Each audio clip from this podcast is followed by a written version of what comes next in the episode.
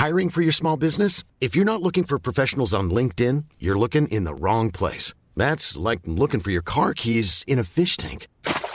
LinkedIn helps you hire professionals you can't find anywhere else, even those who aren't actively searching for a new job but might be open to the perfect role. In a given month, over 70% of LinkedIn users don't even visit other leading job sites. So start looking in the right place. With LinkedIn, you can hire professionals like a professional. Post your free job on linkedin.com slash people today.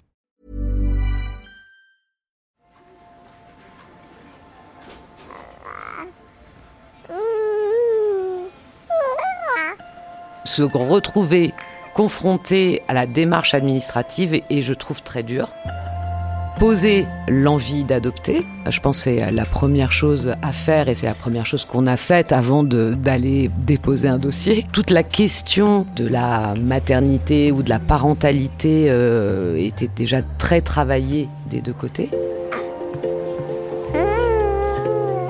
Ils ignoraient que ce serait aussi dur que ça, je pense. Ouais, ils doivent vivre un enfer. Pourquoi tu m'as jamais aimé T'aimer Mais qui a dit que je dois t'aimer c'est qu'il s'agit de déconstruire l'existant pour créer du nouveau.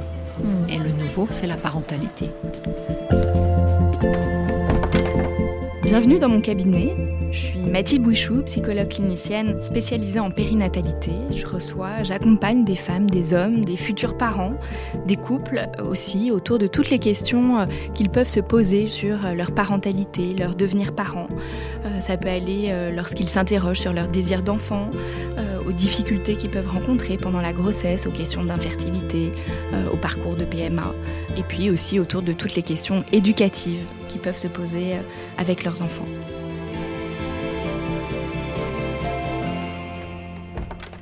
Bonjour Laetitia. Bonjour. Qu'est-ce qui vous amène aujourd'hui Laetitia? Alors, euh, je voulais vous parler de, de, ma fille et de mon parcours d'adoption, Mhm. puisque nous avons adopté Anna euh, il y a maintenant euh, presque 11 ans. Elle avait quel âge quand vous l'avez adoptée? Elle avait 4 mois et demi. Exact. Enfin, on l'a rencontrée, elle avait 4 mois et le temps que la passation se fasse, elle avait 4 mois et demi quand elle arrivait à la maison. Comment il s'est construit pour vous, euh, Laetitia, ce projet d'adopter un enfant? Bah, il s'est construit euh, comme euh, souvent euh, par une, une rencontre avec mon mari et euh, une vie ensemble et, puis au bout d'un certain moment l'envie d'un enfant euh, qui n'a pas pu arriver euh, de façon naturelle. Donc on a, nous sommes passés par tout le parcours de PMA jusqu'à décider d'adopter un enfant. Et comment il s'est construit ce nouveau projet? De façon assez simple, euh, une fois qu'on avait été jusqu'au bout de ce parcours de PMA, de façon un peu euh, lourde, comme euh, tous ces parcours-là, quand à la fin aucun enfant n'apparaît, la question restait posée de l'envie d'éduquer euh, un enfant, d'avoir un enfant dans notre famille.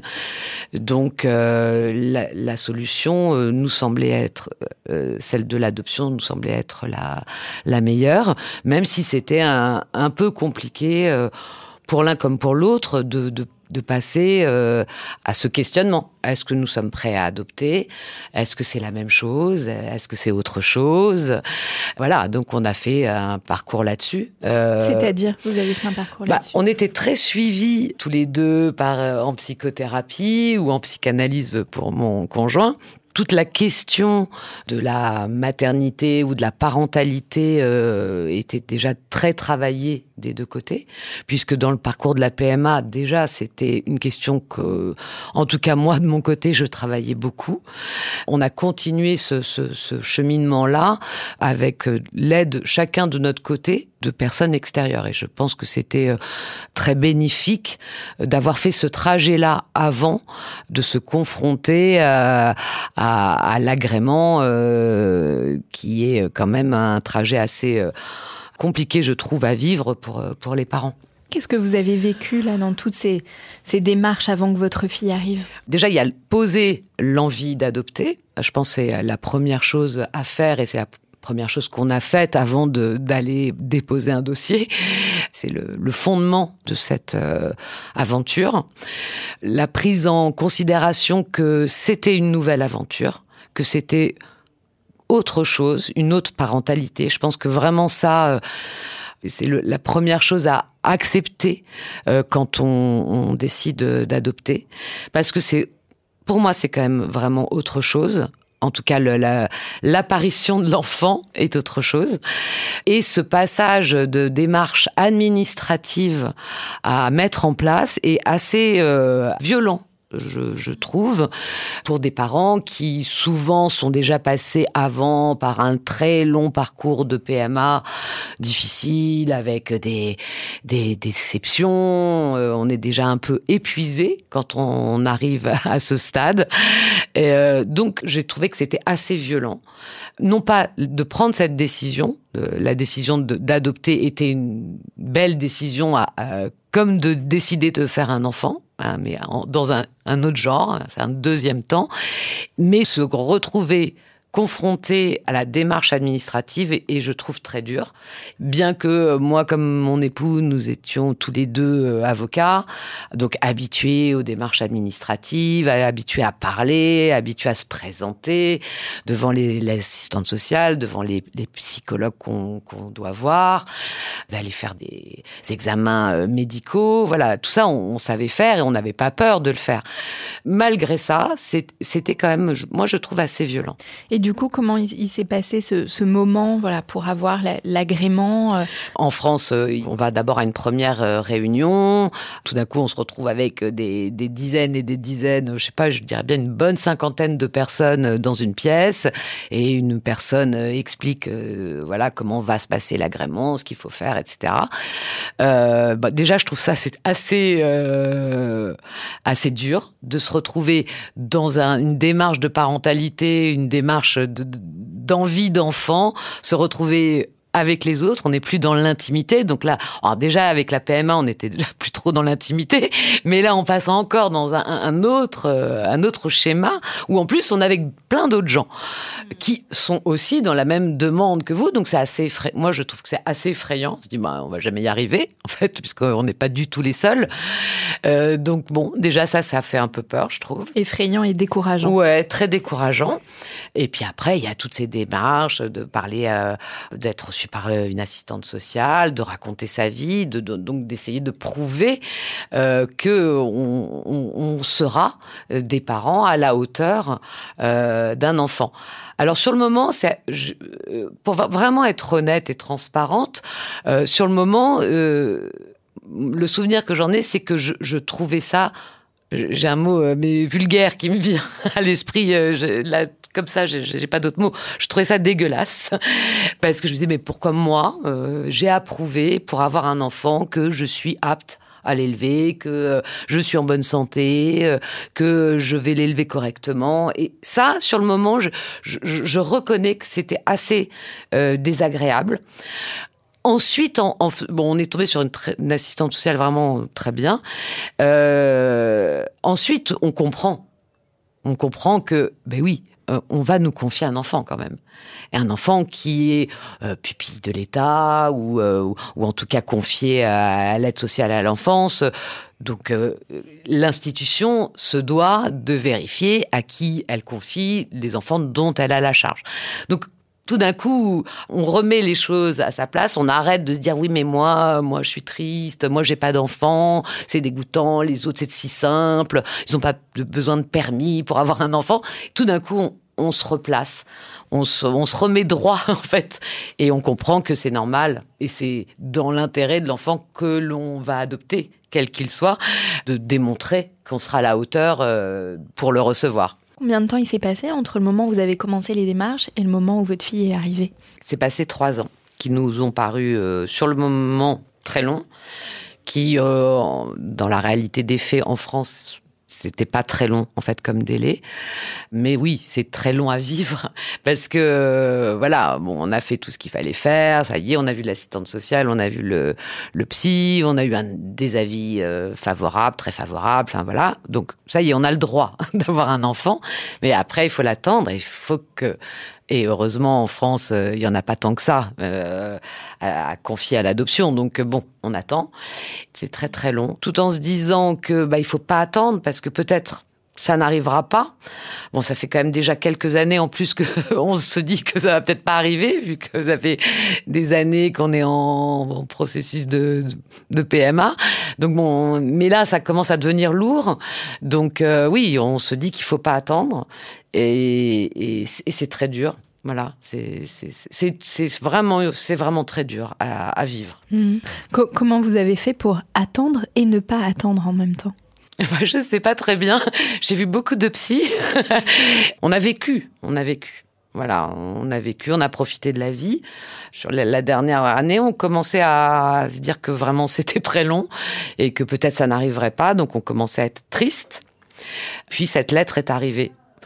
Il faut savoir qu'en France, on reçoit une lettre, on reçoit pas de coup de fil, euh, on n'est pas préparé, euh, voilà. Euh, voilà, on sait qu'on va recevoir une lettre et que cette lettre dira que un enfant peut-être nous attend si on en est d'accord, si tout se passe bien encore sur ce délai-là. C'était une joie euh, vraiment magnifique. Dans, les temps euh, de l'arrivée d'Anna, donc puisque notre fille s'appelle Anna, c'est un des plus beaux moments qui à chaque fois que j'en parle, j'en ai les larmes aux yeux, voilà. Parce que d'abord, on s'y attend pas, ça arrive comme ça. Personne ne nous prévient avant, tout d'un coup, on a une lettre dans notre boîte aux lettres qui dit, bah voilà, bon, qui était pas très bien rédigée, donc c'était pas très clair, mais bon, quand même, on, on sentait que ça, que ça arrivait. Voilà. Et ensuite, euh, bah, ça se passe tout de suite. C'est-à-dire que trois jours après, euh, euh, on était, on avait un rendez-vous avec le tuteur qui nous présentait cet enfant qui nous présentait sur dossier cet enfant et oui c'est pas la première fois que vous l'avez vu c'est pas la première fois qu'on l'a vu ce moment-là était aussi très très très intense puisque euh, bon voilà il nous a raconté euh, l'histoire euh, enfin ce qu'ils en savaient de, de, de, notre future fille et puis il nous a demandé si on était d'accord. Et c'était vraiment ça, j'ai trouvé très solennel et j'ai trouvé ça très beau. Alors, pas tout à fait comme un mariage parce que la partie, l'autre partie n'était pas là. Euh, mais euh, pour nous, c'était vraiment un peu comme un mariage. C'est-à-dire que il nous a demandé vraiment de façon solennelle à tous les deux de répondre si oui, nous avions envie d'accueillir cette enfance et nous étions prêts à le faire. Et, et, chacun, nous avons répondu, chacun notre tour, euh, oui. Ça, c'était vraiment magnifique. Et ensuite seulement, il nous a montré la photo d'Anna, euh, en nous laissant seuls euh, avec cette photo, le temps qu'on se remette.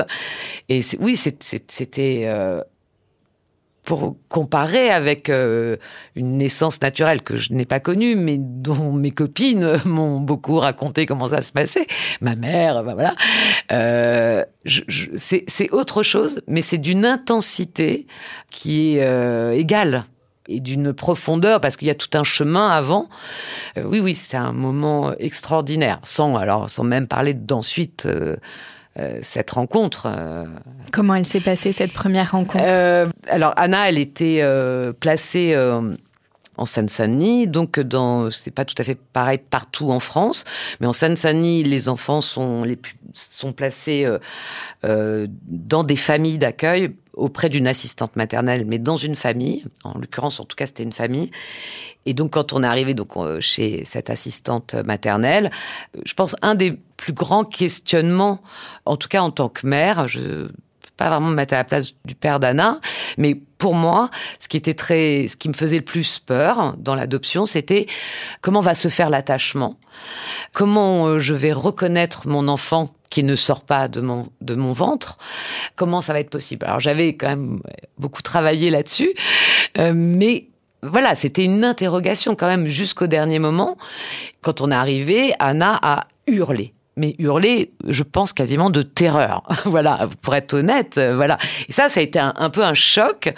Mais bon, comme un enfant euh, qui tout d'un coup se retrouve euh, dans une pièce avec des inconnus à qui on, tend le bébé. Bon, bah, elle a hurlé. Elle avait même bien raison de le faire. Mais sur le moment, bon, c'est un peu, pour nous, c'était un peu choquant. mais bon, l'assistante maternelle très très au fait a dit vous inquiétez pas, on va on va aller la, la coucher euh, elle va faire un petit somme et puis après on, on recommencera, enfin, on vous la, vous pourrez aller la voir. Puis au bout de 10, on a parlé, euh, puis au bout de 10, 15 minutes, elle a dit peut-être maintenant vous pouvez monter. Et quand on est monté, là, ça a été extraordinaire. Et vraiment, euh, je, je sais que ça se passe pas forcément toujours comme ça. Je sais que c'était un peu ce que j'avais envie d'imaginer, c'est-à-dire une rencontre, une reconnaissance euh, de, de, de, de notre enfant. Et ça s'est passé comme ça, à ce moment-là. Alors euh, bon, un, hasard où euh, bon, on a une fille très particulière, donc peut-être c'est dû à ce bébé-là qui était vraiment incroyable. Et elle nous a vraiment là pour le coup accueilli, elle a tiré, elle était toute petite, hein, elle avait quatre mois et demi, mais elle, moi, elle a attiré ma tête vers elle, elle m'a embrassé sur la bouche, euh, et elle a fait pareil avec euh, avec François, son père. Donc c'était vraiment extraordinaire. Voilà, donc un peu comme dans les films. donc ce moment, dont justement, moi, j'avais beaucoup parlé avec ma psy en disant, je n'y crois pas, c'est pas possible cette reconnaissance que parfois on voit, euh, où, les, parents adoptifs disent oui, on s'est reconnu. Je n'y croyais pas du tout. Voilà, le, le moment a fait que c'était ça. Et ça, c'était vraiment euh, extraordinaire. Comment ça s'est passé ensuite avec Anna? Voilà, est-ce qu'il y a des difficultés particulières? Parce qu'aujourd'hui, euh, elle a elle a donc, elle va avoir 11 ans. Ça a été très compliqué, très beau. On est une vraie famille euh, depuis le début, euh, sans aucun doute. Mais vraiment, euh, depuis le jour où on a eu Anna dans nos bras et ensuite, elle est 15 jours plus tard, on a pu la voir à la maison et elle est restée, voilà, définitivement chez nous.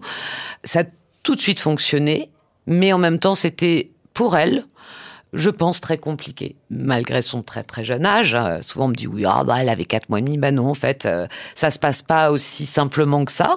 Voilà, c'est la rencontre de deux mondes. Il y a une vie avant, elle a eu une vie avant, sans nous, qui pour moi était aussi une difficulté à, à traiter. J'ai eu longtemps et peut-être encore maintenant, euh, certainement, oui, euh, la culpabilité de ne pas avoir été là avant je, je dirais pas que j'ai euh, un manque d'avoir euh, enfanté un enfant par mon corps. Ça, c'est c'est pas un manque du tout. Par contre, ne pas avoir enfanté Anna reste un manque. Ça, c'est une évidence. Donc, évidemment, ce genre de culpabilité euh, doit se transmettre par, inconsciemment, très certainement.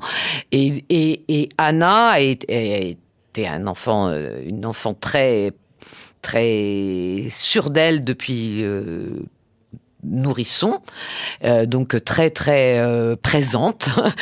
Les premiers temps ont été pas du tout difficiles, mais ont été compliqués parce que elle avait eu une vie avant, parce qu'elle connaissait d'autres odeurs avant, qu'en plus elle était chez une assistante maternelle, donc qu'une seule personne qui s'occupait d'elle. Donc moi je considère qu'elle a eu en fait à subir deux abandons de sa mère de naissance, puis ensuite pas un abandon, mais en tout cas une, une nouvelle séparation euh, d'avec l'assistante maternelle. Ce qui fait que moi, j'arrive en, tant que figure maternelle euh, en troisième position, avec donc une autre odeur, euh, d'autres gestes. Enfin, Anna, elle a mis trois ans à pouvoir s'endormir dans mes bras. Il fallait vraiment qu'elle soit malade. je la berçais. C'était des moments où il n'y avait pas de... Enfin, c'était C'était magnifique. Mais elle ne pouvait pas s'endormir dans mes bras. Il fallait que je la pose dans le berceau pour qu'elle s'endorme. Ça, c'est tout ça, c'est quand même une construction ensuite qui est un peu compliquée. Donc euh, maintenant, Anna euh, présente un syndrome de l'abandon évident. Elle a de grosses difficultés, moins maintenant, hein, parce qu'on a beaucoup beaucoup travaillé, mais euh, elle a d'énormes difficultés avec la séparation. Donc toute séparation, notamment d'avec moi, est engendre de, la panique. Voilà, donc elle a, eu un comportement euh, à pousser les limites pour vérifier qu'on était bien toujours là, qu'on serait toujours là, qu'on l'aimerait toujours, et donc euh, aller le plus loin possible euh, jusqu'à ce que jusqu'à voir et à vérifier que sa mère et son père disent mais on t'aime, il n'y a pas de souci. Donc voilà, ça oui, ça a été compliqué, ça reste compliqué, mais dans sa construction, ce n'est pas compliqué entre nous. Je sais pas comment expliquer. Nous, on s'aime et vraiment, on s'aime tous énormément. Enfin, Anna et et nous, on, est dans un amour euh, absolu, enfin, tout à fait similaire à une famille euh, où l'enfant serait né de façon naturelle. Oui, en tout cas, là, vous dites bien, Laetitia, que le lien, voilà, s'est construit alors au fur et à mesure des années, mais qu'il y a eu quand même cette rencontre, cette forme d'évidence à ce moment-là. En tout cas, vous, mhm. vous avez vécu ça. Euh, et que du coup, le lien n'a plus été une question. Ah, pas du tout, euh, Mais que c'est plus sur la question du développement d'Anna et des difficultés qu'elle a pu présenter et de mm. comment accompagner ces difficultés-là. Voilà. Évidemment, on, se pose des questions, on va voir des gens, euh, moi j'étais très suivie, mon mari aussi, on, a dû faire suivre très tôt euh, Anna. Donc, euh, première fois qu'elle a rencontré son premier psy, elle avait euh, deux ans et demi, quand même. Hein. donc, elle parlait un peu. Hein. ensuite, elle a vu une psychomotricienne parce qu'elle avait des problèmes de rapport au corps, donc de positionnement dans, l'espace, et certainement lié à, ça, voilà, à la séparation, le rapport à l'autre. donc voilà, on a mis ça en place, voilà. Et après, il y a eu, elle, présenter des difficultés d'apprentissage euh, liées à, ces angoisses qui entraînent vraiment un défaut de concentration euh, important et qu'on voilà qu'on gère au quotidien euh, en, la faisant beaucoup suivre, en, parlant beaucoup. Il y a énormément de discussions, pas forcément autour de l'adoption d'ailleurs, hein, mais voilà, c'est si le sujet est abordé, il l'est en tout cas de façon très très très transparente et très ouverte. On en parle sans aucun problème, mais on parle beaucoup pour essayer de d'avancer. Comment elle va, Anna, aujourd'hui? Elle va très bien. elle va très, très, très bien. Sa vie n'est pas si simple parce qu'elle est quand même très suivie. Donc, c'est pas. Elle n'a pas tout à fait la même vie que les autres. Bah, c'est pas que lié à son adoption. Hein. Faut pas, on peut pas tout mettre sur ça, mais ça a joué, c'est évident. Donc, elle a 11 ans. C'est euh, les, années à venir, les années de l'adolescence. Est-ce que il y a des inquiétudes pour vous, des questions par rapport à ça? Non, en fait, euh, pas tellement. Je pense pas plus que maintenant. Je pense que chaque étape, euh, comme tout enfant, voilà, il n'y a, y a, pas plus banal. C'est-à-dire que chaque étape amène un questionnement différent plus ça va, plus elle parle, plus elle pose des questions, et plus on, se doit d'y répondre, évidemment, plus elle aura aussi envie d'avoir des réponses qu'on ne pourra pas forcément lui donner. Euh, donc oui, c'est ça qui me fait un peu peur, mais pas plus qu'avant. Merci Laetitia. Je vous propose qu'on se connecte maintenant avec notre experte, Joanne Lemieux. Música Bonjour Joanne Lemieux. Bonjour. Vous êtes travailleuse sociale, psychothérapeute au bureau de consultation en adoption de Québec, spécialiste de l'enfant adopté et de sa famille. Vous donnez des conférences, animez des formations sur ce sujet et êtes l'autrice de nombreux livres, dont L'adoption mieux vivre les trois premières années après l'arrivée de l'enfant, La normalité adoptive, les clés pour comprendre son enfant, Les ados ados, mieux vivre l'adolescence de l'enfant adopté aux éditions Québec Amérique. Depuis plus de 20 ans, vous travaillez à l'étude, à la création d'outils d'intervention psychosociale et surtout à la diffusion de connaissances psychosociales sur euh, l'adoption. Le projet d'adoption prend bien souvent son origine dans une blessure, celle de ne pas réussir à devenir parent biologique, de ne pas réussir euh, à concevoir. Certains couples que j'accompagne en parcours de PMA, après plusieurs années et bien souvent euh, de nombreux échecs, se tournent vers l'adoption, autre moyen pour devenir parent, ne souhaitant pas renoncer à ce projet. Adopter un enfant est un parcours long et difficile aux multiples enjeux, tant pour les parents adoptants que pour les enfants adoptés. Nous n'évoquerons pas ensemble aujourd'hui les démarches et les spécificités euh, légales françaises, puisque Joanne, euh, vous venez du, Québec. Par contre, nous allons euh, parler avec vous de l'impact de l'abandon de la mère de naissance sur l'enfant, de la normalité adoptive et de la spécificité des enfants adoptés, et bien sûr du rôle des parents adoptants et de la manière dont ils peuvent accompagner au mieux leur enfant. Tout d'abord, pour vous, Joanne, qu'est-ce que c'est l'adoption? L'adoption, on peut la définir sous plusieurs angles. Dans un premier temps, je, comme Laetitia est, est avocate, euh, j'en profite pour dire que l'adoption devrait être au départ un moyen de protection de l'enfance. Et comme Laetitia l'a si bien dit dans son cheminement qui est euh, extrêmement représentatif de la normalité adoptive d'un parent euh, et de l'enfant, hein, éventuellement, on pourra en parler. C'est pas toujours évident au départ pour des parents qui souhaitent accueillir un enfant par adoption, de, de saisir cette notion-là. Et pourquoi il faut que l'adoption soit une, une mesure de protection de l'enfance? Ben parce que ces enfants-là, s'ils ont été déclarés légalement et éthiquement, on, l'espère, adoptables, c'est que le début de leur vie n'a pas comblé tous les besoins fondamentaux qui sont nécessaires à, à ce que l'enfant se, se, développe en bonne santé mentale, physique et émotive et sociale. Donc, l'adoption doit répondre avant tout aux besoins de l'enfant et de façon secondaire aux besoins d'un parent qui souhaite fonder une famille. Et quand ces deux besoins-là sont répondus de façon saine, de façon éthique, euh, dans les meilleures conditions, ben c'est une greffe qui peut répondre aux besoins de tout le monde, de besoin d'une société de protéger les enfants, de besoin de cet enfant-là d'avoir une famille pour toujours et de créer des liens qui vont lui permettre de grandir en beauté. Et oui, aux besoins de, de, parents qui, qui, souhaitent fonder une famille. Mais l'adoption, c'est quelque chose qui, je dirais, semble à la fois connu et mal connu. Il y a beaucoup de mythes autour de l'adoption. Hmm. Et, et c'est pour ça que depuis, depuis des années, je, j'essaie, en tout cas, je me suis donné un peu cette mission-là pour des raisons personnelles et professionnelles, de déboulonner ces mythes-là pour faciliter les choses autant pour l'enfant que pour les futures familles. Justement, Joanne, quels sont euh, ces mythes? Alors, il y en a peut-être un dont Laetitia nous a un peu parlé, c'est cette rencontre euh, évidente qu'on se reconnaît l'un l'autre. Alors, Laetitia a vécu ça, c'est peut-être pas ce que vivent la majorité des parents?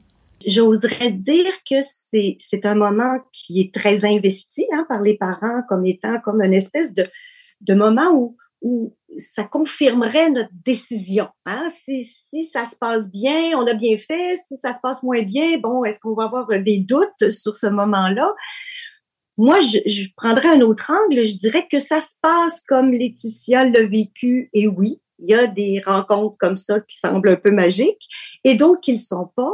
Mais ni dans un cas, ni dans l'autre, ça ne garantit que le lien, l'attachement, que l'adaptation, que la famille va, va, va, se construire et grandir en beauté. C'est-à-dire que c'est pas parce que quand tu poses le regard sur un enfant, tu dis, mon Dieu Seigneur, je ne me vois pas être le parent de cet enfant-là pour toutes sortes de raisons sensorielles, euh, visuelles, euh, auditives. Hein? Bon, la première rencontre, la, petite Anna a beaucoup, euh, beaucoup pleuré. C'est pas parce que ça se passe bien ou mal que c'est une garantie du futur. Alors, c'est un des mythes, c'est-à-dire qu'il faut bien informer les futures familles de ça.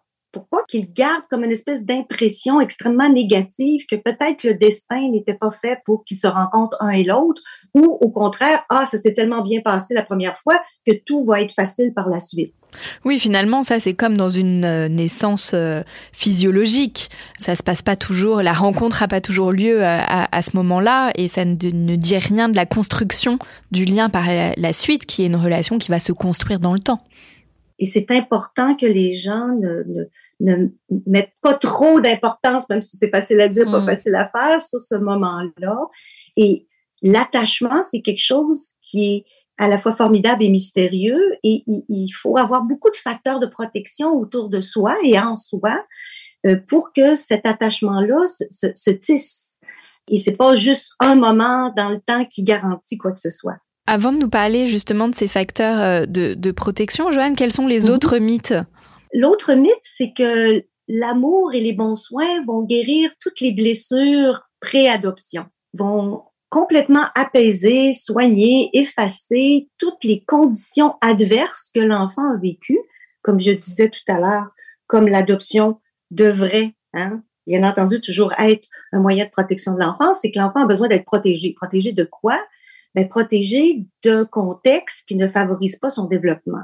Donc, si l'enfant a été exposé à des facteurs de risque, il y en a certains qui peuvent être légers, modérés, sévères, euh, ponctuels ou un peu plus chroniques, mais dans les faits, l'enfant peut, et la plupart vont, garder des traumatismes précoces, qu'on appelle des traumas complexes. Quand euh, Laetitia parle si bien du lien euh, très fort qu'elle a avec sa fille et que et c'est formidable, c'est un outil indispensable à, être parent et, et, à être enfant avec un parent, mais ce lien-là, tout cet amour-là n'ont pas effacé, soigné, éradiqué les traumas précoces que cet enfant-là a vécu, qui me semble avoir créé ce qui est tout à fait dans la normalité adoptive, ce qu'on appelle une insécurité affective, hein? c'est-à-dire la peur d'être abandonné, la peur de décevoir, la peur de ne plus être en sécurité.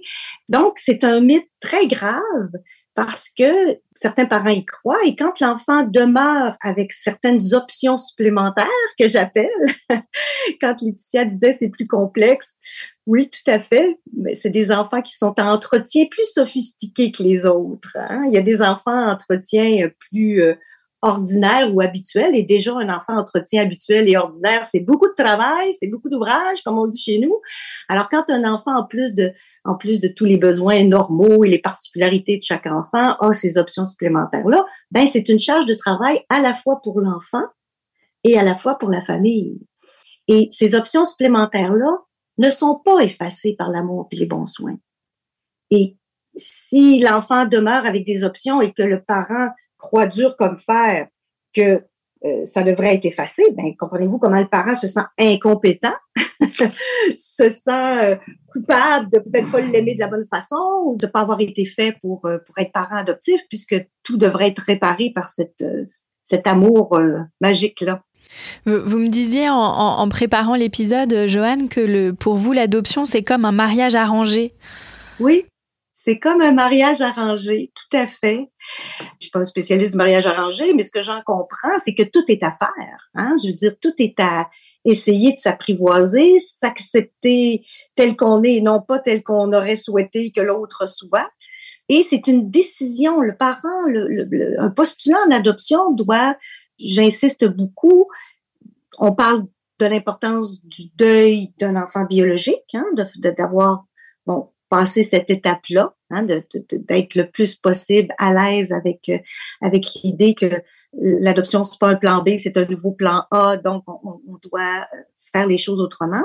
Mais on doit d'abord faire le deuil d'un enfant modèle de base, que j'appelle. Pas juste d'un enfant qu'on aurait fabriqué dans l'amour et le plaisir, on l'espère, mais d'un enfant modèle de base, donc de, cette, de ce deuil-là d'un enfant qui, qui va avoir des options supplémentaires, qui va être en plus entretien sophistiqué. Donc, du côté du parent, ce mariage arrangé-là implique d'accueillir, d'accepter comme un défi, comme comme j'appelle un peu dans mon dernier livre un petit peu le, voyage du héros, hein, comme une espèce de, de défi de vie où est-ce qu'on va apprendre beaucoup, on va apprendre des choses à l'enfant, mais l'enfant va surtout finir de nous élever, hein, finir de nous fabriquer comme parents.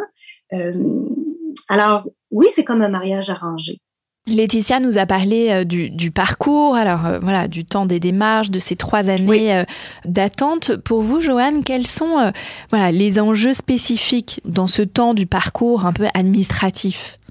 Bon, comme Laetitia l'a compris rétroactivement, hein, c'est que c'était nécessaire. Et maintenant qu'elle a un enfant, je suis sûre que si elle avait à choisir, à évaluer des futurs parents pour son enfant pour une raison ou l'autre, peut-être qu'elle serait encore plus difficile.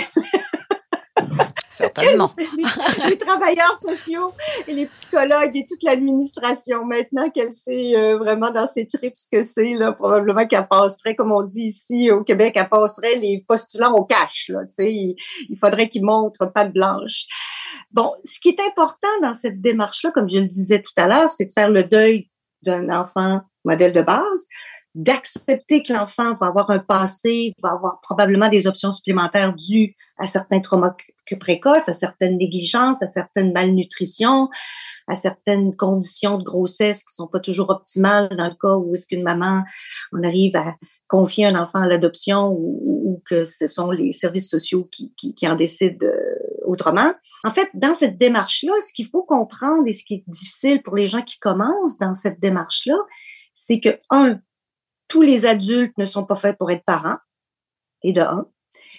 Euh, et de deux, tous les adultes qui pourraient être des parents par, par accouchement, des parents corrects, hein, des good enough parents, comme on dit, des assez bons parents, n'ont pas ce qu'il faut pour être parents par adoption.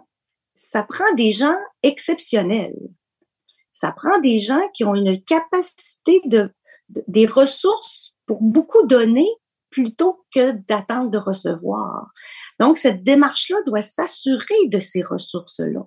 On ne demande pas que les parents soient des parents parfaits, mais il faut que ce soit des parents solides. Et particulièrement des parents qui eux-mêmes ont un attachement le plus sécurisé possible. Je compare toujours l'attachement à une langue qu'on apprend. Une langue émotive, une langue relationnelle, une façon d'être avec l'autre.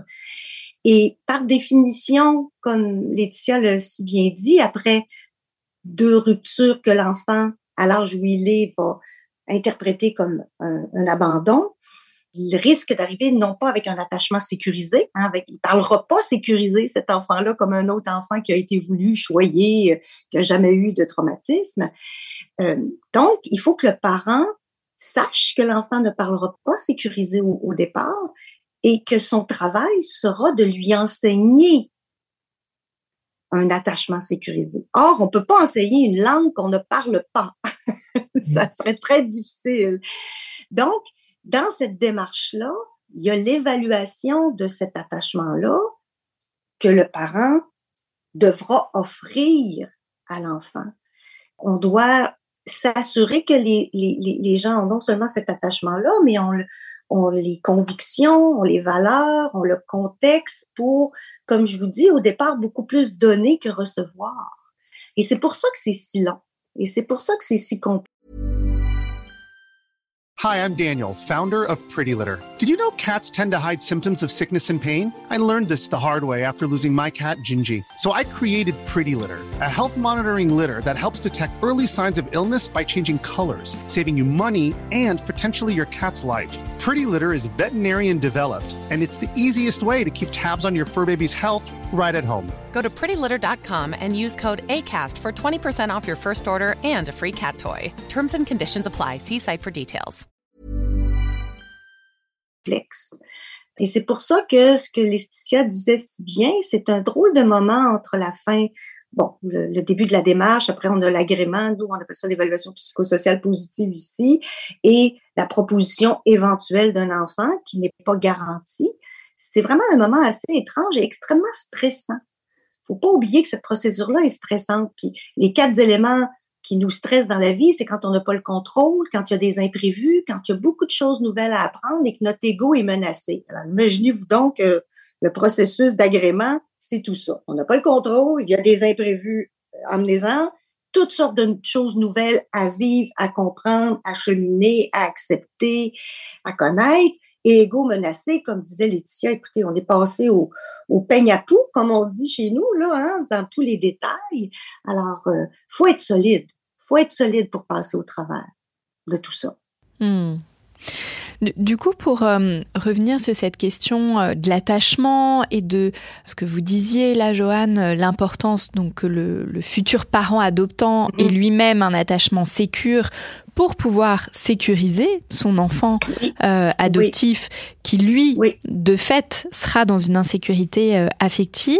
Cette insécurité affective, c'est ça qui définit pour vous la, normalité euh, adoptive? C'est un des éléments de la normalité adoptive. Ce n'est pas le seul, mais c'est un des éléments qui, en fait, dans les recherches assez récentes, demande le plus de travail aux parents. Hmm. Continuer à rassurer un enfant même si le lien est sécurisé, continuer à rassurer un enfant qui vit tout au long de son développement la réactivation de certains traumatismes précoces. Puis les traumatismes précoces, c'est avant les mots, hein, c'est des traumatismes sensoriels, c'est c'est auditif, c'est olfactif, c'est circonstanciel, c'est des bruits, c'est des situations qu'il faut être très attentif à décoder.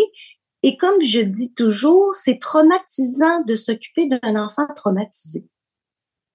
Dans le sens que, et particulièrement quand on n'a pas tous les détails de ce qui a pu être inscrit dans le système nerveux de cet enfant-là, comme disait Laetitia, elle aurait aimé être là, bon, pour que, bien entendu, sa fille n'ait pas ces insécurités affectives-là, mais je pense qu'elle aurait aimé être là aussi pour avoir plus d'informations, pour faire des liens faire des liens entre les réactions de sa fille maintenant et peut-être des choses qui se sont passées euh, dans son passé, justement.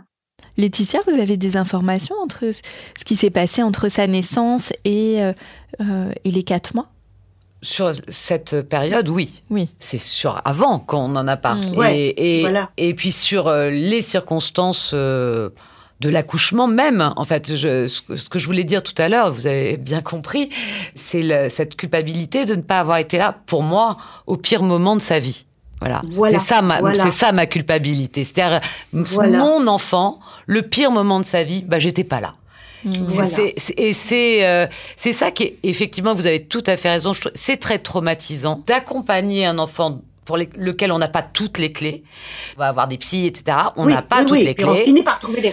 On Voilà, finit par on- trouver des réponses. Voilà, on trouve des réponses, mais pas toutes. Et je pense que malheureusement pas toutes. Et puis, euh, oui, c'est très dur au quotidien, c'est dur. Et moi, je, quand j'ai accepté de faire ce, de, de, de participer à votre podcast, c'est notamment parce que j'aurais aimé entendre euh, être plus préparée à l'idée que ça ne m'aurait pas fait changer d'avis. J'aurais adopté quand même certainement un enfant parce que peut-être je suis en sécurité moi-même affective. J'ai été Oui, élevée par oui. des parents très sécurisants, mon mari aussi. Donc effectivement, nous sommes un couple avec des histoires de- sécurité affective, tous les deux. C'est traumatisant, c'est dur au quotidien Oui, de porter un enfant qui, dont on n'a pas les clés et qui, et qui va pas bien. Et c'est vrai que parfois, et, et vous l'avez dit aussi, le, le fait, de- on a peur de pas être un bon parent. C'est-à-dire que plus que notre mère, moi je pense que plus qu'une autre mère, je suis confrontée à l'idée, mais peut-être qu'en fait, j'étais pas du tout faite pour ça.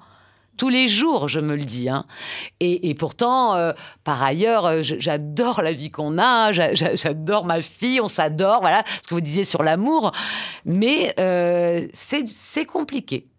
Voilà. Et je pense que c'est représentatif. En fait, bon, une des raisons pour lesquelles, bien entendu, je suis pas très, très originale dans, dans, dans, ce créneau, c'est que j'ai écrit les livres que j'aurais voulu lire avant que mes enfants arrivent. Hein? Puis moi aussi, j'ai eu une petite cocotte d'un mois et demi, euh, notre première adoption. euh, euh, et à l'époque, on disait, ben voyons, elle a un mois et demi, elle a été confiée volontairement à l'adoption par sa mère biologique, tout va bien aller ben, tout n'a pas été mal, mais tout n'a pas été bien non plus, comprenez-vous? Et c'est cette dualité-là que les gens ont de la misère à entendre. Puis je pense que Laetitia va bien le comprendre et, et comme psychologue, Mathilde, vous êtes habituée. Ça peut être à la fois merveilleux et complexe. Ça peut être à la fois épuisant et nourrissant. Ça peut être à la fois une famille exactement pareille comme les autres et pas tout à fait pareille comme les autres. C'est comme si les gens veulent, veulent toujours mettre les, les familles adoptives dans une espèce de case qui les rassurerait que oh ben oui, bon, l'amour et les bons soins ont tout arrangé, puis c'est une bonne chose, puis c'est pareil, puis euh, parle-moi pas des différences. Euh, moi, souvent, je dis aux gens, les, gens vont dire, oui, oui, ben moi aussi, ma fille a fait des crises, moi aussi, elle aime pas ça quand j'arrive en retard à la garderie, elle est pareille comme n'importe quel enfant. Et la réponse que j'ai trouvée il y a quelques années, c'est comme les gens qui ne croient pas au changement climatique. Les gens qui croient pas au changement climatique, vont dire il y a toujours eu des tempêtes, il y a toujours eu des refroidissements, il y a toujours eu des, des redoux, il y a toujours eu des, des inondations. C'est pareil comme avant. Non. En adoption comme en climat, c'est l'intensité et la sévérité des comportements ou des insécurités qui sont pas pareils.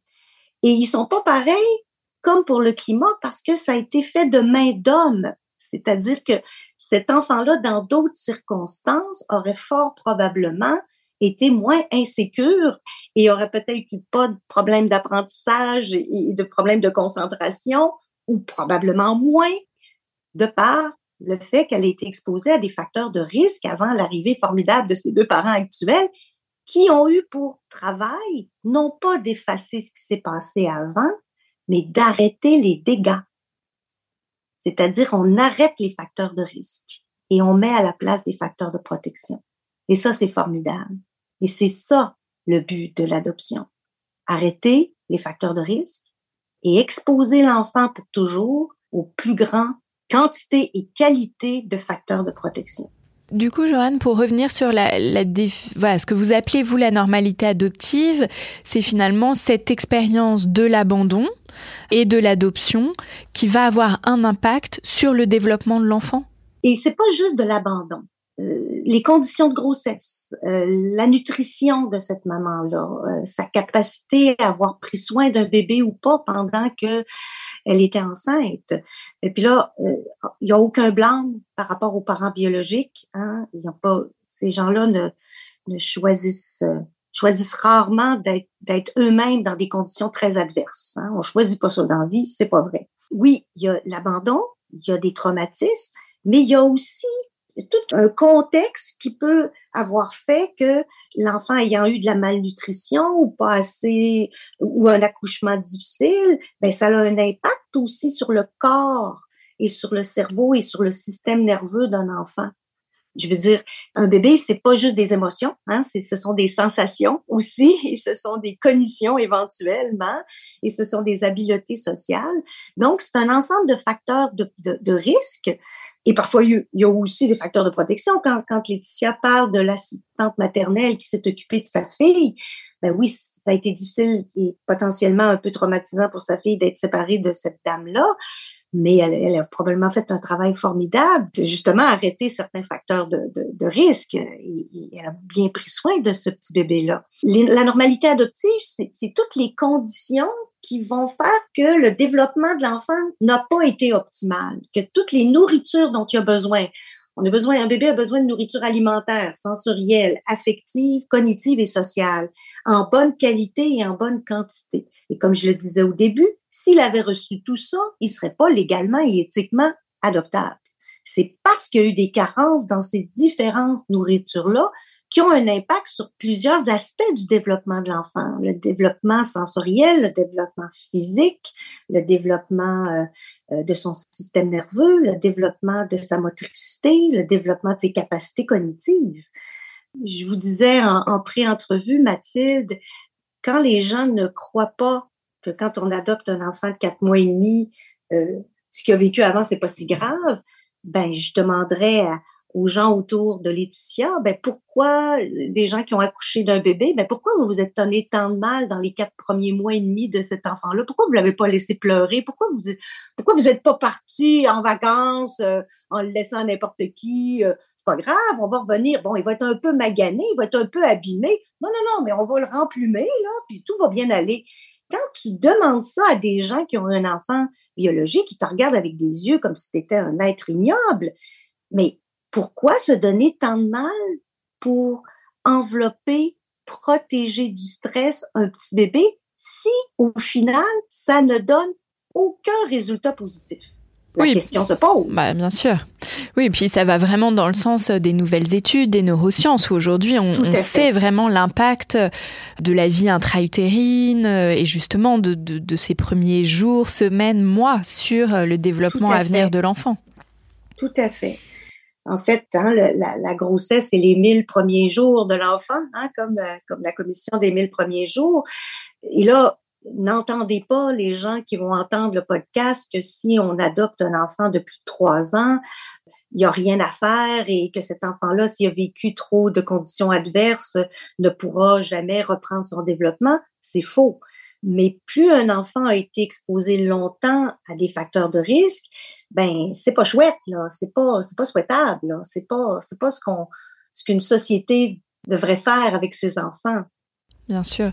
Du coup, là, dans cette question, dans ce que vous venez de nous dire, euh, Joanne, je pensais à cette question de la, blessure primitive d'abandon. Du coup, elle est toujours un traumatisme. Elle est potentiellement toujours un traumatisme. Comme je vous dis, il y a des enfants qui auront eu des conditions euh, plus favorables. Bon, écoutez, je sais pas, une maman qui décide volontairement de confier un enfant à l'adoption, euh, qui est accompagnée pour expliquer au bébé pour que c'est pas sa faute à lui, que c'est pas parce qu'elle l'aime pas, mais qu'elle lui donne la permission de s'attacher à un nouveau papa, une nouvelle maman ou deux papas, deux mamans, peu importe. Il y a des conditions qui vont apaiser peut-être ce, traumatisme-là, mais c'est du côté de l'enfant, c'est inexplicable.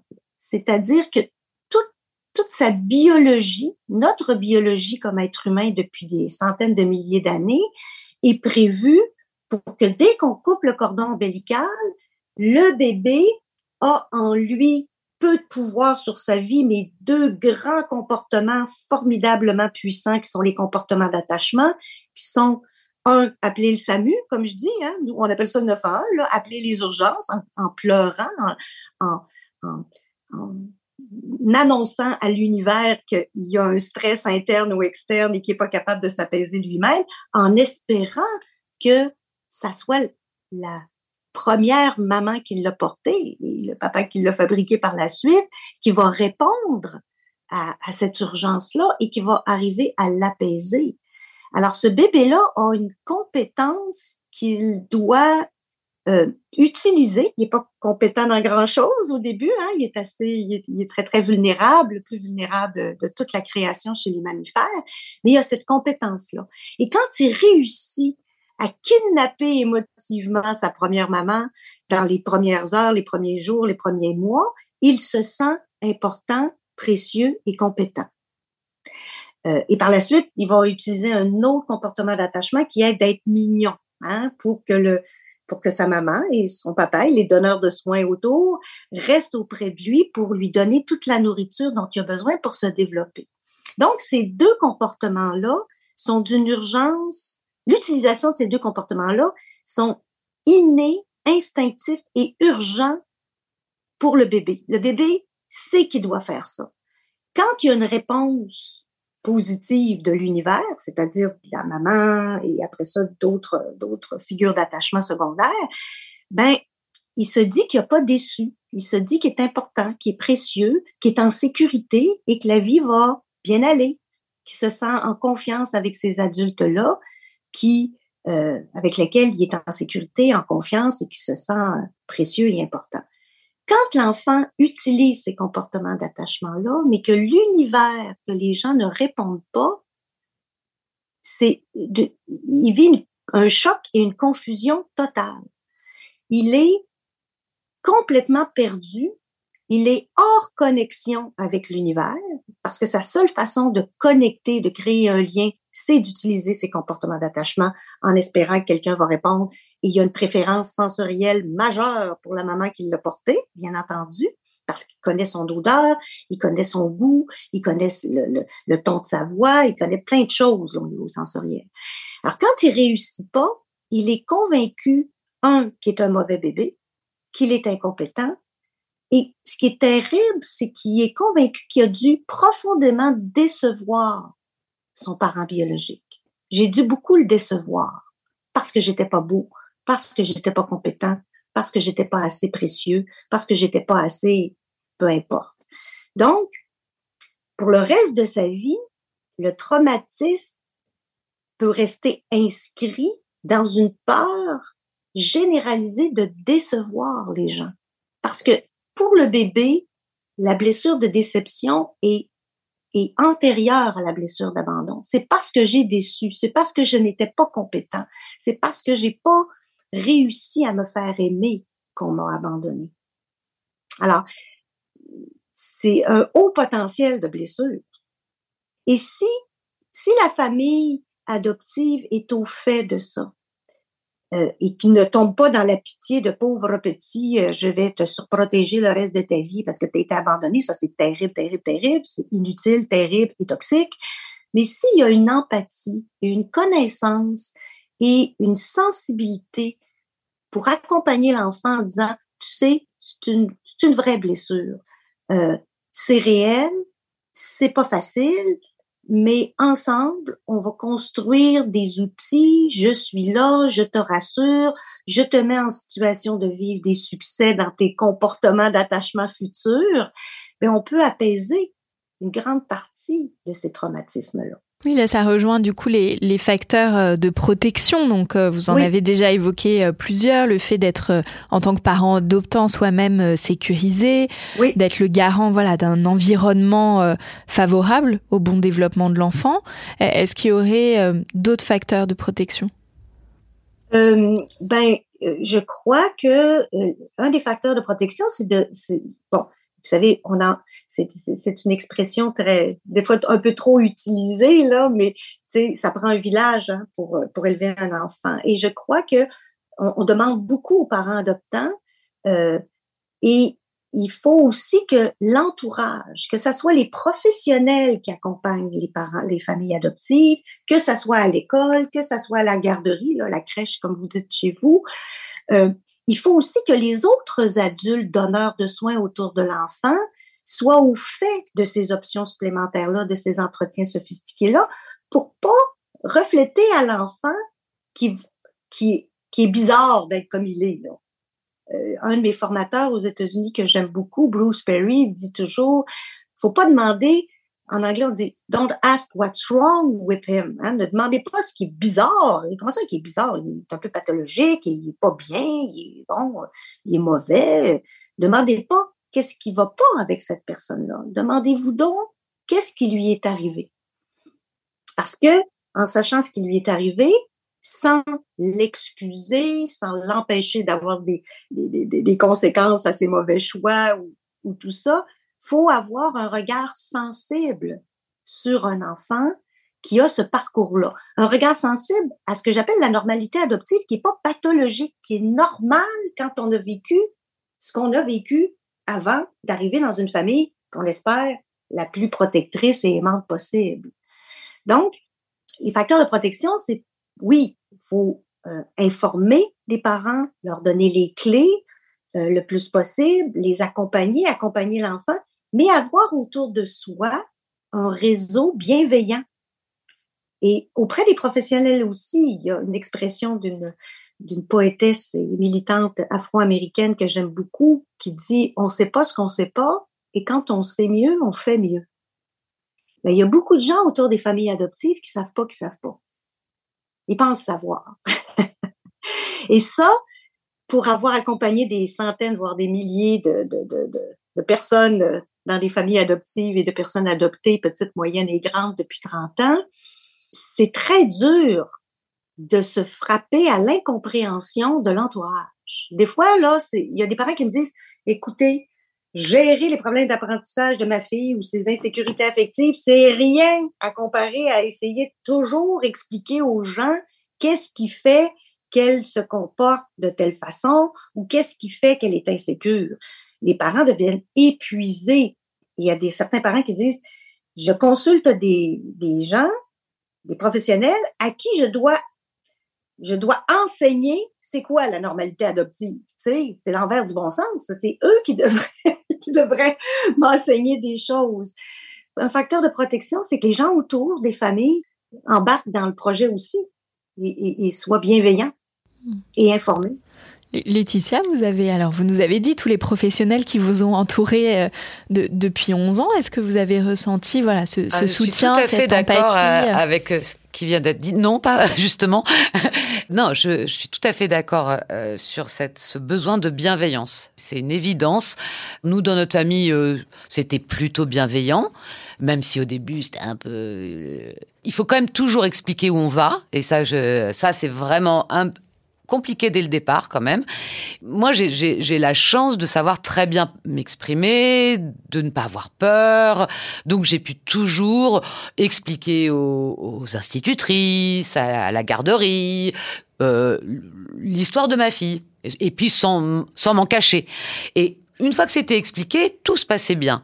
Mais le premier regard ou les premières choses dites ne sont pas en général bienveillantes. C'est à nous, et je suis tout à fait d'accord avec ça, c'est à nous de provoquer la bienveillance pour y arriver. Ça, c'est certain. Et, moi, j'ai toujours dit que ma fille avait une grande chance, c'est qu'elle attire énormément la sympathie, ce qui la sauve de ses comportements différents, parce qu'elle est drôle, parce qu'elle est rigolote, parce qu'elle a bon fond, voilà. Mais que si elle n'avait pas eu ce caractère-là, qui est... Euh, bon, voilà, peut-être lié à notre éducation, à plein de choses, ou à elle-même, mais là, ça serait très dur pour elle, parce que les gens ne sont pas bienveillants euh, du tout sur le sujet. Il y a des facteurs de, protection qui sont euh, innés chez les chez la chez l'enfant, oui, la famille, mais il y a des tempéraments d'enfants plus agréables. C'est ça, exactement. hein? Des enfants qui sont plus euh, naturellement mignon, C'est ça, comme les adultes après. Euh, oui, comme c'est ça. Donc ça c'est ça c'est aidant et tant mieux. Mais il y a des enfants qui ont pas euh, que, les filles sont pas descendues sur leur berceau pour leur donner ce côté mignon là et c'est encore plus difficile pour les parents de de, de, de, de convaincre les adultes autour que euh, même s'il est désagréable, il y a des besoins et, ces besoins-là, c'est pas des caprices, c'est des besoins maladroits de connexion, des besoins maladroits d'être validés, des besoins maladroits d'être sécurisés. Aider l'entourage à mieux interpréter les comportements de l'enfant, ben euh, oui, c'est aux parents de le faire, mais ça devient parfois lassant et épuisant, là. Tout à fait, cette notion de caprice, c'est énormément revenu dans, dans, les discussions au, sujet de ma fille. Elle fait beaucoup de caprices. Euh, bah, oui, ce ne sont pas que des caprices, en fait. Et c'est très dur d'expliquer ça, euh, effectivement, euh, à l'entourage. Non, c'est pas évident. Joanne, vous, me disiez euh, aussi en préparant l'épisode que tout commence quand l'enfant arrive. C'est vraiment là le début de l'aventure, même si voilà, Laetitia nous, nous, parlait de tout le parcours avant, mais voilà, il y a une, en tout cas une autre aventure qui commence une fois que l'enfant est là. quelles sont les conditions pour que ça se passe au mieux une fois que l'enfant est là? Selon les dernières recherches euh, euh, sur les neurosciences, sur l'attachement, sur euh, les conditions pour créer les conditions les plus favorables pour que justement là, les, les enfants grandissent en beauté, ben on parle d'un long congé parental.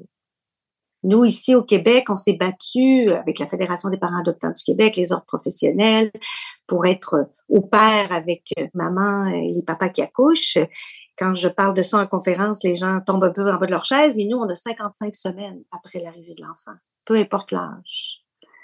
55 semaines, c'est un an. Et pour moi, c'est un minimum. Un minimum où un bébé humain, un petit primate, Vous savez, les bébés singes sont deux ans collés sur leur maman singe. Alors, pour qu'un petit primate puisse euh, créer un lien avec, avec sa famille.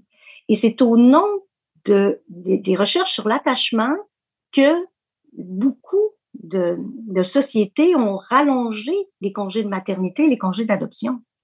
En fait, si on ne sait pas ce qu'on ne sait pas, ben on n'a pas les, outils pour argumenter à, une société comment investir ces congés-là et donner, donner la permission aux parents de ne pas être stressés, de perdre leur emploi, de ne pas avoir de sous, euh, euh, vraiment de leur donner les conditions les plus favorables pour jouer leur rôle le plus important, ce qui est d'accueillir un enfant. Ben, c'est un investissement, c'est pas une dépense. Alors, il faut un long congé. Il faut un long congé. Il faut aussi des services post-adoption il faut que la maman et ou le papa qui sont en congé parental puissent ventiler, puissent consulter, puissent appeler quelqu'un à 3 heures du matin en disant j'en peux plus, il dort pas, comme n'importe quel enfant, euh, n'importe quel parent d'un enfant. C'est-à-dire qu'il faut des services périnatales, entre parenthèses, mais péri-adoption aussi. Parce que même si on est euh, des parents euh, sécurisés et solides, le moment de l'arrivée d'un enfant dans, dans une vie, que ce soit par accouchement ou par adoption, c'est un moment de grande vulnérabilité. Parce qu'on n'a plus juste nous, notre propre survie, on, doit s'assurer de la survie d'un autre petit être vulnérable et fragile. Alors, c'est incroyablement exigeant. Et c'est pas parce qu'on a été évalué comme étant de, des parents solides qu'on n'aura pas des moments de vulnérabilité, de fragilité où on devra pouvoir être accueilli par des gens compétents qui vont nous apaiser, nous outiller, normaliser tout ça. Euh, donc, les services post-adoption, ben, ils sont rares. Ils sont rares au Québec, ils sont rares un peu partout. Il y a, il y a, des initiatives très, très chouettes un peu partout euh, en Europe et ici au Québec, mais pas assez.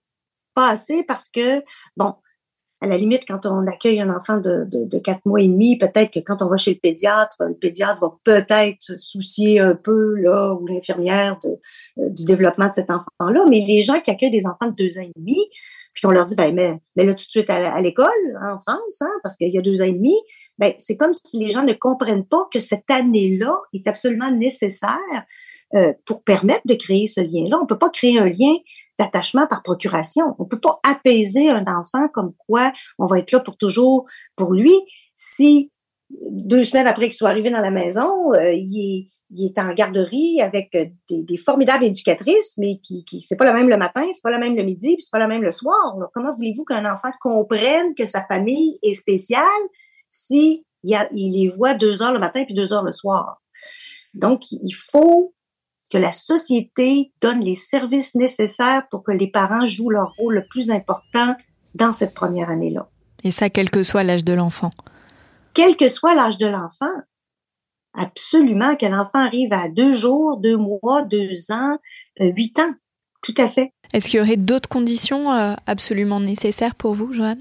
Je rajouterais d'avoir des bons services de santé hein, qui vont bien évaluer les besoins de l'enfant. Oui, il y en est aussi dans son, dans son développement. Les conditions nécessaires, c'est que les parents soient le plus informés possible sur cette normalité adoptive-là, comme quoi, ben, si dans les livres de pédiatrie, on dit que l'enfant doit marcher à, tant de mois ou, ou, faire ci ou faire ça, mais ben, ça se peut qu'il y ait un écart entre l'âge chronologique et l'âge développemental de l'enfant et que c'est rien d'anormal en adoption. Donc, il faut aussi que les connaissances sur le développement normal d'un enfant en normalité adoptive soient connues des parents, soient connues de l'entourage, puis ben, qu'on s'inquiète quand l'enfant sera pas dans cette normalité-là, mais qu'on s'y inquiète pas s'il n'est pas exactement euh, pareil, euh, identique à un petit neveu voulu, désiré, euh, chouchouté depuis depuis le début de sa vie. Est-ce que du coup, euh, Joanne, ça veut dire que par rapport à ce que nous disait Laetitia et des difficultés euh, d'Anna autour des difficultés d'apprentissage, est-ce que les difficultés d'apprentissage, c'est ça fait partie de la normalité adoptive? Oui, en fait, les chiffres euh, nord-américains, mais j'imagine que c'est un peu la même chose euh, en Europe, je vois pas pourquoi ça serait différent, 7 à 8% des enfants modèles de base, hein, les enfants biologiques, ont un trouble d'apprentissage. Parce que, vous savez, difficulté d'apprentissage, c'est quelque chose de transitoire. Hein. Un enfant peut avoir une difficulté de lecture quand il, a 8 ans, puis il ne peut en avoir à 9 ans. Mais un trouble d'apprentissage, c'est quelque chose de plus chronique. Euh, c'est quelque chose qui est neurologique, qui va demander euh, des adaptations, qui va demander de la réadaptation, qui va demander des outils. Alors, 7 à 8% dans les enfants modèles de base, on parle de 20 à 25% chez les personnes adoptées. Hmm. Alors, les gens disent, mon Dieu, c'est trois fois plus. moi, ben oui, trois fois plus, mais en même temps, je me dis, mon Dieu, c'est quand même formidable que 75% des enfants qui ont vécu tant de, de, de, de conditions adverses euh, n'en aient pas. Mais oui, il y en a trois fois plus. Il y en a trois fois plus pour toutes sortes de raisons, probablement au niveau de la malnutrition, et beaucoup au niveau du stress. Les hormones de stress sont très délétères pour le cerveau d'un enfant et particulièrement pour ses fonctions exécutives. Les fonctions exécutives, c'est la partie la plus sophistiquée du cerveau qui est dans notre lobe préfrontal. Et quand un enfant est exposé à trop de stress prénatal et trop de stress dans les premiers mois de sa vie, les premières années de sa vie, il est en survie. Il n'est pas dans la vie. Et quand on est en survie, ben, on est, quand on est en survie, ben, on se demande si on va bien dormir, si on va manger, si on va être en sécurité. On n'a pas l'apaisement et le, notre système nerveux n'a pas le calme nécessaire pour dire, ah, ben là, je m'en vais explorer l'univers, je vais laisser aller ma curiosité, mon enthousiasme. Il faut être en sécurité pour explorer l'univers. Et apprendre, c'est explorer l'univers. Si quelqu'un est, simplement en survie, il n'a pas le goût d'apprendre l'espagnol ou d'aller prendre des cours de tango, là. Je veux dire, il va, il va être dans essayer de répondre à ses besoins fondamentaux. Donc, ces enfants-là vont avoir eu souvent beaucoup trop de stress. Ça affecte leur système nerveux et ça affecte leur vision du monde. Ils sont très préoccupés de se rassurer, souvent plus que d'apprendre. Est-ce qu'il y aurait autre chose que vous n'avez pas dit qui vous semblerait euh, essentiel? L'adoption est un voyage initiatique absolument extraordinaire, que ce soit pour les parents, que ce soit pour l'enfant, que ce soit pour une société aussi. Ceux qui nous écoutent et qui songent à adopter, la dernière chose que je pense que Laetitia veut, que vous vouliez, Mathilde, ou que moi aussi, c'est de faire peur aux gens c'est de leur dire, ben non, c'est bien trop compliqué, on fera pas ça. Euh, bon, s'il y a des gens pour lesquels c'est trop compliqué, c'est correct, on peut faire une vie sans enfants ou sans enfants par adoption si on a des enfants biologiques. Mais la dernière chose que je voudrais que les gens retiennent, c'est que c'est rien d'insurmontable. Et c'est une aventure qu'on doit choisir, comme toutes les aventures initiatiques, là, hein, quand il y a une opportunité qui arrive, on peut fermer la porte, ouvrir la porte. Dans le cas de, Laetitia, ben, elle a ouvert une porte, après ça, une autre porte, une autre porte, une autre porte, une autre porte. Puis elle n'a pas fini, il va en avoir d'autres dans le cheminement avec sa fille, des choses formidables qui s'en viennent. Ça peut être à la fois difficile et absolument extraordinaire. Souvent, les gens veulent que ça soit dans une case, ah, tout est merveilleux ou tout est épouvantable. Ben non, c'est tout ça ensemble, comme la vie, de toute façon. Je voudrais laisser euh, une note d'espoir et, de beauté dans cette, euh, cette formidable capacité que, vous savez que les, les humains, les humains, les mammifères humains sont dans les rares mammifères qui sont capables de s'attacher, de protéger, d'aimer un bébé qu'ils n'ont pas fabriqué. C'est beau quand on y pense. Il y a certaines, il y a certaines espèces qui sont pas capables de ça. Mais nous, les humains, on, on, on est capable de dépasser euh, une espèce de, de besoin de transmission génétique pour être dans la protection de l'espèce. Dans ben, un enfant humain, il va devenir mon fils, ma fille, et je vais l'accompagner. Euh, et ça, c'est c'est une caractéristique très spéciale des humains. Merci beaucoup Joanne pour avoir si bien euh, conclu cet épisode. je recommande souvent des, lectures à mes patients. Joanne, est-ce que vous avez envie de nous recommander quelque chose?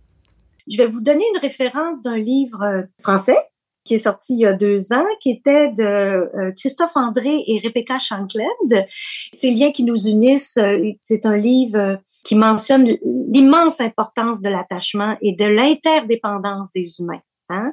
C'est comme si la, pendant longtemps, la dépendance, c'est comme, ah, c'est quelque chose de négatif, on ne devrait pas être dépendant. Non, non, non, on est, on est interdépendant et que ces, ces connexions humaines-là sont ce qui nous apaise, ce qui nous rend heureux, ce qui nous, nous donne des, des, euh, des buts dans la vie. Alors, le, livre de, Christophe André et de Rebecca Shanklin et euh, un livre nord-américain qui, euh, qui est de Bruce Perry, qui est Ne demandez pas qu'est-ce qui va pas avec vous, mais que vous est-il arrivé? Bruce Perry et Oprah Winfrey. Euh, ça a été traduit euh, il y a pas longtemps. Et ce que j'aime bien dans ce livre-là, c'est que c'est une conversation là entre une, journaliste euh, bon qui fait beaucoup, qui est très connue en, en, Amérique du Nord, Oprah Winfrey, et ce grand spécialiste des traumas complexes et de l'attachement qui est Bruce Perry. Et je trouve que c'est un livre qui introduit euh, de façon sérieuse mais accessible, ce qu'on ce qu'on entend quand on parle des traumas complexes préverbaux et des dernières connaissances sur euh, la neuroscience là-dessus. Alors, c'est deux livres très très chouettes et très accessibles. Merci beaucoup, euh, Joanne. Et en effet, on va recommander tous vos livres, mais plus particulièrement La normalité adoptive et l'adoption mieux vivre les trois premières années après l'arrivée de, de l'enfant. Et à partir de fin janvier, il y a mes, le dernier tome de la collection qui va s'appeler Les ados ados, hein, les ados, les enfants adoptés. Alors, je pense que sans insister gentiment, les ça commence à 11 ans. C'est bon, je, je vais l'acheter. Ou le, le, faire, le faire euh, moi je dis toujours, faites-le acheter par votre euh, bibliothèque municipale, vous pourrez l'emprunter, ça pourrait servir à d'autres mondes, mais c'est le, le développement des enfants de 11 à 24 23, 24 ans, les adolescents adoptés et les jeunes adultes adoptés. Je ferme la boucle avec ça. merci beaucoup, euh, Joanne. Un immense merci, Laetitia, d'être venue partager avec nous votre parcours et celui de votre fille Anna plein de bonnes choses pour la suite, pour l'adolescence. Oui, absolument.